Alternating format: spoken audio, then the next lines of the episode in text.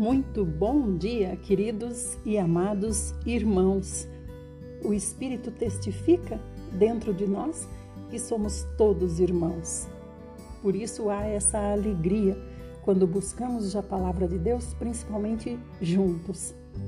Meus queridos, hoje nós vamos começar com o Salmo 33.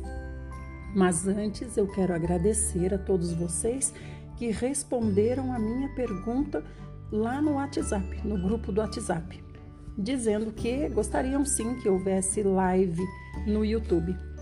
Mas nós vamos deixar para um pouco mais para frente, por quê? Porque apenas poucas pessoas se manifestaram, né? Então nós vamos deixar para que, apesar de continuar no áudio, né? O áudio não pararia, nós vamos deixar para ver live mais para frente. Quem sabe para o começo do ano que vem, daí nós pegamos firmes. Então vamos lá. O Salmo 33 diz sobre louvar o Criador do universo. Ó justos, exultai no Senhor. O desejo dos retos é louvar a Deus. Celebrai ao Senhor com harpa, oferecei ao Senhor música com lira de dez cordas. Entoai ao Senhor um cântico novo tocai com arte e júbilo na ovação. Porque a palavra do Senhor é verdadeira, ele é fiel em tudo o que realiza. Ele ama a justiça e o direito, a terra está repleta da bondade do Senhor. Os céus foram criados mediante a palavra do Senhor e todos os corpos celestes pelo sopro da sua boca. Ele recolhe as águas do mar num vaso e dos abismos faz reservatórios. Toda a terra tema o Senhor, tremam diante dele todos os habitantes do mundo, pois ele falou e tudo se fez, ele ordenou e tudo surgiu.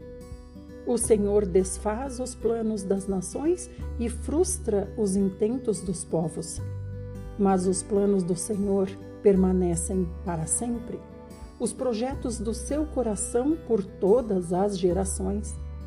Feliz a nação cujo Deus é o Senhor, o povo que ele escolheu para lhe pertencer.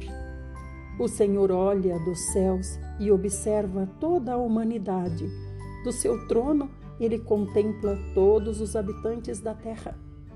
Ele que forma o coração de todos, que conhece tudo o que fazem não há um monarca que se salve com a força dos seus exércitos, nem o guerreiro mais poderoso pode se livrar. O cavalo é ilusão de livramento e todo o seu vigor não ajuda a escapar. Eis que os olhos do Senhor estão sobre os que o temem, sobre os que firmam toda a esperança em suas misericórdias, para livrá-los da morte e garantir-lhes a vida mesmo em épocas de fome. Todo o nosso ser espera no Senhor. Ele é o nosso amparo e a nossa proteção. No Senhor se alegrará nosso coração, já que em seu santo nome colocamos toda a nossa fé. Derrama sobre nós tua bondade, ó Senhor, em proporção às esperanças que só em ti depositamos. Amém. Só em ti depositamos a nossa esperança. Só em Ti. Aleluia. Vamos para Provérbios 21, do 8 até o 10. O culpado adiciona erros ao seu caminho tortuoso, no entanto, a conduta do inocente é reta. É melhor morar só, no fundo de um quintal, do que dentro de uma mansão com uma mulher murmuradora e briguenta. Vamos para Neemias. Neemias, hoje, a partir dos sete inimigos, tentam intimidar o líder. Tendo ouvido Sambalate, Tobias, Gesem, o árabe, e o restante dos nossos inimigos, que eu tinha edificado as muralhas e que nelas não havia mais nenhuma brecha, Embora até então eu não tivesse instalado os portais em seus devidos lugares, Sambalate e Gesem mandaram-me o seguinte convite: Vem, vamos encontrar-nos em uma das aldeias da planície de Ono. Eles, entretanto, estavam tramando fazer-me algum mal. Por essa razão, enviei-lhes mensageiros com esta explicação: Estou executando um grande projeto e não posso descer agora. Afinal, por que eu deveria parar minhas obrigações e deixar a obra para encontrar-me convosco? Eles me enviaram esse convite quatro vezes e todas as vezes lhes dei a mesma resposta. Pela quinta vez, Sambalate enviou o seu homem de confiança com uma carta aberta na mão. Irmãos, olha aqui como a gente está aprendendo tanto com Neemias, né? Veja que esses homens mandaram chamar Neemias para uma reunião amigável, né? Eles disseram: Nós estamos lhe fazendo um convite. Venha se encontrar conosco aqui em uma das nossas aldeias, aqui na planície de Ono. Então, não é um convite é, ou melhor, não é uma intimação e muito menos uma intimidação, mas é um convite amigável, né? Vem aqui conversar conosco, fazer uma reunião conosco, né? Para a gente conversar, para a gente é, reforçar, ajustar os laços, né? Quem sabe de uma amizade. E esse convite foi feito por quatro vezes, mas o Senhor, através da intuição que colocava em Neemias, agia e olha o que Neemias falou: Eu percebi que não era coisa boa. Olha o que ele diz. Eu percebi que eles estavam tramando me fazer algum mal. Irmãos, e eles convidaram quatro vezes. Esse convite, irmãos, não é pelo WhatsApp, não, que você convida mil vezes no mesmo dia. Esse convite ele leva muito tempo para chegar pelo mensageiro. Depois você responde por uma carta, aí volta pelo mensageiro. E é, lembrando que é de uma cidade a outra, não é de um, de um bairro para outro, é de uma cidade para outra. Então é coisa de um dia, digamos, né? Para ser rápido, um dia, tá? Para essa mensagem chegar. Então eles convidaram quatro vezes. Aí eu pergunto: quando alguma coisa é insistente na nossa vida, o que, que a gente costuma pensar? Ah, é de Deus, porque já é a quarta vez que me chamam. É a quarta vez que me chamam para trabalhar lá. É a quarta vez que me chamam para me mudar para lá. É a quarta vez que me chamam para eu fazer parte daquele grupo, para eu fazer parte daquele daquela comunidade, digamos, né? É a quarta vez que me chamam. Então é Deus, só pode ser Deus, porque já me chamaram quatro vezes. Entende, amados? O que nós precisamos é discernimento do espírito, que é o que Neemias tinha. Apesar do convite amigável, né? Seria muito bom se Neemias fosse e, a, a, e fizesse acordo de amizade com esses povos, né, ao redor. No entanto, Neemias percebeu. E aí, pela quinta vez, Sambalat enviou essa carta aqui. E nessa carta estava escrito assim: Comenta-se entre as nações e Gesem é testemunha que tu e os judeus planejais uma rebelião, por isso estás reconstruindo os muros. Dizem também que desejas tornar-te rei deles e que, portanto, nomeaste profetas em Jerusalém para proclamarem a teu respeito a seguinte mensagem: Há um rei em Judá. Essas notícias inquietantes chegaram aos ouvidos do rei. Por isso é bom que venha depressa e esclareçamos este assunto. Então eu, Neemias, mandei dizer para eles: De tudo o que vocês dizem, nada corresponde à realidade. Tu, do teu próprio coração, é que o inventas. Porquanto todos eles procuravam atemorizar a nós, nos ameaçando. As suas mãos largarão a obra e não se efetuará mais trabalho algum. Agora, pois, ó Deus, fortalece as minhas mãos. Então tá aqui Neemias naquela comunhão profunda e íntima com o Senhor, é uma comunhão constante, né? A gente vê desde o primeiro, a primeira vez que ele falou com o rei Artaxerxes, ele disse: Naquele momento eu fiz uma rápida oração e respondi ao rei.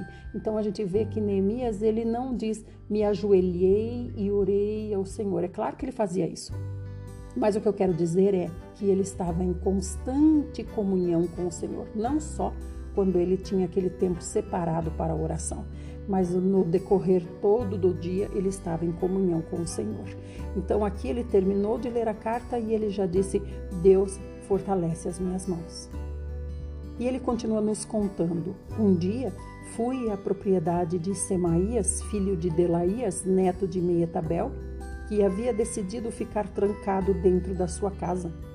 Ao chegar, ele me disse: Vamos nos reunir na casa de Deus, dentro do templo, a portas fechadas, porquanto eles virão para assassinar-te.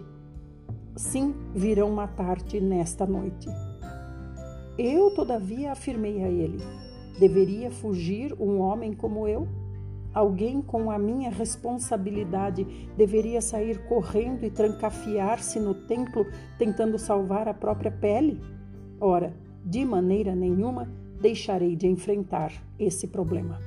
Olha, gente, a personalidade de Neemias, que coisa maravilhosa. E assim percebi que não era Deus que o enviara a mim, mas ele pronunciou essa profecia com malícia para me prejudicar pois havia aceitado o suborno de Tobias e Sambalate. Então a gente vê aqui a importância da comunhão constante com Deus para que Deus, através do nosso espírito, nos dê essa intuição das coisas que estão acontecendo, como o Senhor Jesus, né? Que só de olhar para as pessoas sabia qual era a intenção do coração delas, né? E aqui agora, olha que interessante, quem está sendo usado para tentar enganar Neemias? Próprio sacerdote, gente do meio dele. E aí ele continua: Eles o seduziram e o subornaram a fim de que me assustasse e intimidasse, para que eu agisse da maneira como planejaram. Então caísse em pecado e eles tivessem como me difamar e ridicularizar-me diante do povo. Então eu orei Lembra-te, ó meu Deus, das atitudes perversas que Tobias e Sambalate estão praticando e também das más ações da profetisa Noádia e de todos os demais pregadores que tentaram me desesperar. Eis, portanto, que as muralhas foram terminadas no vigésimo quinto dia do mês de Elu, isto é, entre agosto e setembro em 52 dias de trabalho. Assim que nossos inimigos receberam essa notícia, caiu sobre todos os povos ao nosso redor grande temor e profundo abatimento, pois reconheceram que tínhamos feito toda essa grande obra mediante o auxílio constante do nosso Deus. Além disso, naquela época, os nobres de Judá mantiveram intensa correspondência com Tobias, que procurava responder atenciosamente a todas as cartas que recebia. Porquanto muitos de Judá estavam comprometidos com ele por juramento, considerando que era genro de Secanias, filho de Ara, e seu filho Joanã havia esposado a filha de Mesulão, neto de Erequias. Até se atreviam a tecer elogios a ele na minha presença e informavam a ele tudo quanto eu expressava. E Tobias seguiu-me escrevendo suas mensagens com o propósito de me assustar e me fraquejar. Depois que o muro foi reconstruído e que eu fixei os batentes e as portas no lugar, foram indicados os porteiros responsáveis, os cantores e os levitas, para governar Jerusalém nomeei o meu irmão Anani e com ele Ananias, comandante da fortaleza, pois era homem fiel e temente a Deus mais do que a maioria dos homens. Em seguida, eu os reuni e recomendei a eles: Os portões de Jerusalém não poderão ser abertos antes que o sol esteja quente, isto é, alto no céu e os porteiros devem fechar e trancar as portas antes de deixarem suas posições de serviço. Estabelecei também sentinelas entre os cidadãos de Jerusalém, alguns nos seus postos e outros diante de suas casas. A cidade era imensa, contudo havia poucos habitantes nela, e as casas ainda não tinham sido totalmente reconstruídas. Então o meu Deus colocou no meu coração que eu reunisse os nobres, os oficiais e o povo para registrar as genealogias. E achei o livro da genealogia dos que foram os primeiros a retornar, e nele achei escrito o seguinte: Esses primeiros a retornar aqui, irmãos, retornaram com quem? Com Esdras, né? Estes são os descendentes da província que voltaram do exílio, os quais Nabucodonosor, rei da Babilônia, tinha levado como prisioneiros e escravos, e que retornaram para Jerusalém e para Judá, cada um para a sua respectiva cidade. Em companhia de Zorobabel, Jesua, Neemias, Azarias, Raamias, Naamane, Mardoqueu, Bilzã, Misperete, Bigvai, Neum e Baaná. Este é o número dos homens do povo de Israel. Os filhos de Parós, 2172. Os filhos de Cefatias, 372. Os filhos de Ara, 652. Os filhos de Paate Moabe, por meio da linhagem de Jesua e Joabe, 2818. Os filhos de Elão, 1254 os filhos de Zatu, 845, os filhos de Zacai, 760. Vamos continuar e concluir no próximo áudio.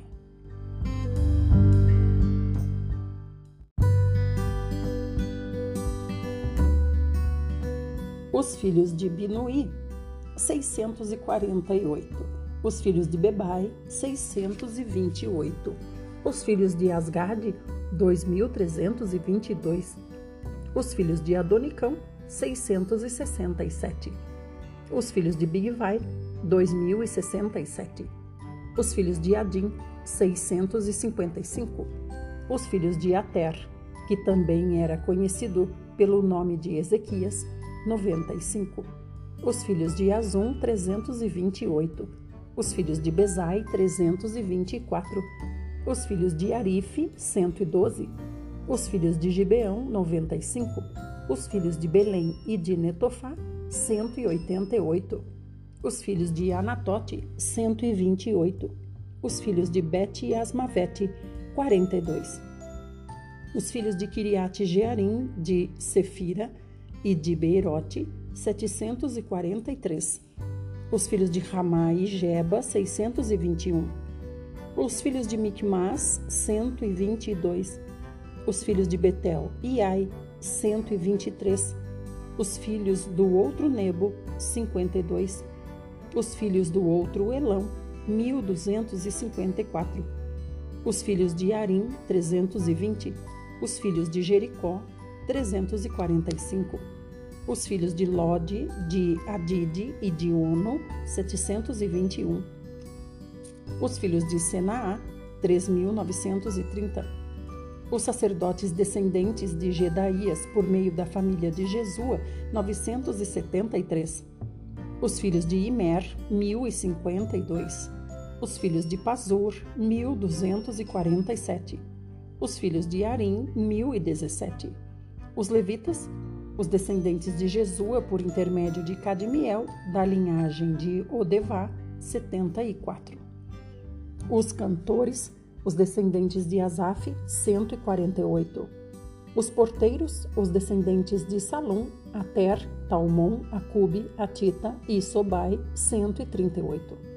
Os servidores do templo, os descendentes de Zia, Azufa, Tabaote, os filhos de Queros, Sai, Padom, os filhos de Lebana, Agaba, Salmai, os filhos de Anã, Gidel, Gaar, os filhos de Recaías, Rezim, Necoda, os filhos de Gazão, Uzá, Pazéia, Bezai, Meunim, Nefuzim, Baquebuque, Acufa, Arur, Baslite, Meida, Arsa, Barcos, Císera, Tamá, Nestas e Atifa.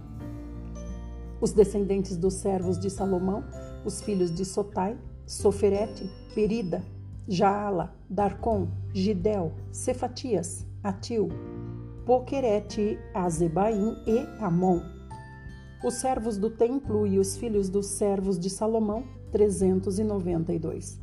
Os que chegaram das cidades de é, Adom e Imer, no entanto, não conseguiram provar que suas famílias eram de fato descendentes de Israel. Os filhos de Delaías, Tobias, Necoda, 642.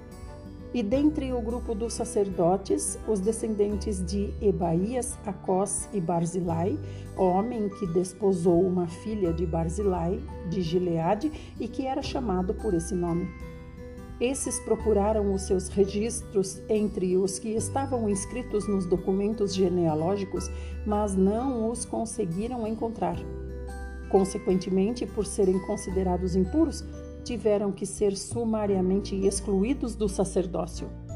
E o governador ordenou a eles que não comessem dos alimentos sagrados enquanto não houvesse um sacerdote para consultar o Urim e o Tumim. A soma total dos registros foi de 42.360 homens, além dos seus 7.337 servos e servas. Havia entre eles 245 cantores e cantoras. Possuíam ainda 736 cavalos, 245 mulas, 435 camelos e 6.720 jumentos. Alguns dos chefes das famílias fizeram contribuições voluntárias para a obra do templo. O governador ofertou à tesouraria 8 quilos de ouro, 50 vasilhas para o serviço religioso e 530 vestes para os sacerdotes. Outros chefes de famílias deram à tesouraria da obra 160 quilos de ouro e 1.320 quilos de prata, tudo para a realização dos trabalhos de restauração do templo a soma total trazida voluntariamente pelo restante do povo foi de 160 quilos de ouro, 1.200 quilos de prata e 67 vestes sacerdotais. Os sacerdotes, os levitas, os porteiros, os cantores e os servidores do templo, bem como algumas pessoas do povo e os demais israelitas, estabeleceram-se em suas próprias cidades. Até aqui, Agora nós vamos para o Novo Testamento. Amanhã nós vamos ver que Esdras ainda está por, por lá, no meio deles. Esdras vai ler a Torá com todo o povo. Então agora nós vamos para o Novo Testamento. Nós estamos na primeira carta que Paulo escreveu aos Coríntios e hoje capítulo 8 acerca dos alimentos oferecidos aos ídolos. No que se refere aos alimentos sacrificados aos ídolos, Reconheço, como dizeis, que todos nós temos pleno conhecimento. Porém, esse tipo de conhecimento produz orgulho, mas o amor nos faz crescer na fé. A pessoa que imagina conhecer alguma coisa ainda não tem a sabedoria que necessita. Todavia, quem ama a Deus, este é conhecido por Deus. Portanto, no que se refere à comida sacrificada a ídolos, temos pleno conhecimento de que o ídolo não tem o menor significado no mundo e que só existe um Deus. Pois, ainda que haja os chamados deuses, quer no céu, quer na terra, como de fato há muitos deuses e senhores, para nós, contudo, há um único Deus, o Pai de quem tudo procede e para quem vivemos, e um só Senhor, Jesus Cristo, por intermédio de quem tudo o que há veio a existir e por meio de quem também vivemos. No entanto, nem todos conhecem essa verdade. Alguns, ainda acostumados com os ídolos, comem esse alimento como se fosse um sacrifício idólatra, e como a consciência deles é frágil, deixam-se contaminar. Ora, não são os alimentos que nos fazem aceitáveis diante de Deus. Não nos tornaremos piores se não comermos, e nem nos tornaremos melhores se comermos. Contudo, tendes cuidado para que o exercício da vossa liberdade não se torne um motivo de tropeço para os outros que são fracos. Porquanto, se alguém que tenha consciência fragilizada vir até você, que tem esse conhecimento, comendo à mesa no templo de ídolos, não será ele induzido a se alimentar do que foi oferecido em sacrifício a ídolos? E assim, esse teu irmão mais fraco, por quem Cristo também morreu, é destruído pelo teu conhecimento. Porquanto, quando pecas contra teus irmãos dessa maneira, ferindo a consciência fraca deles, pecas contra Cristo. Concluindo, se o alimento que eu como induz meu irmão a pecar, nunca mais comerei carne, a fim de que não seja eu a causa do pecado dele. Então, irmãos, Paulo deixa claro que cada um deve andar de acordo com o que alcançou, né? Quanto aos alimentos, ele disse: não é comer que vai fazer você melhor e não é deixar de comer que vai fazer você melhor. Mas o problema está em os irmãos verem as suas atitudes e eles não terem discernimento claro das coisas e passarem a agir por motivação vinda de você. Então nós temos que ter essa consciência de que nós somos a igreja. A igreja é um ser coletivo, é a noiva coletiva. Fiquem bem e amanhã nós retornaremos, se assim o nosso maravilhoso Senhor fizer por nós.